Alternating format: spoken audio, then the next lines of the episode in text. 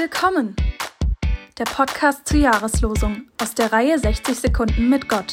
Heute mit Roland Hosselmann. Nennen wir die Person, von der ich euch erzählen möchte, Max Schneider. Max Schneider hat das Abi in der Tasche. Er will in Amerika studieren, er bekommt die entsprechende Erlaubnis, aber ansonsten ist nichts geregelt. Kein Hotel, keine Jugendherberge, er kennt da drüben keinen Menschen. Der Tag der Abreise kommt näher, er verabschiedet sich von seinen Freunden, von seiner Schwester, die auf einmal gar nicht mehr wie eine Zicke erscheint. Und am Flughafen in Düsseldorf sagen Mama und Papa Ade. Das Flugzeug hebt ab, die alte Welt, die er kennt, liegt hinter ihm, eine neue vor ihm. Und unser Freund Max fühlt sich Mutterseelen allein. Das Flugzeug landet.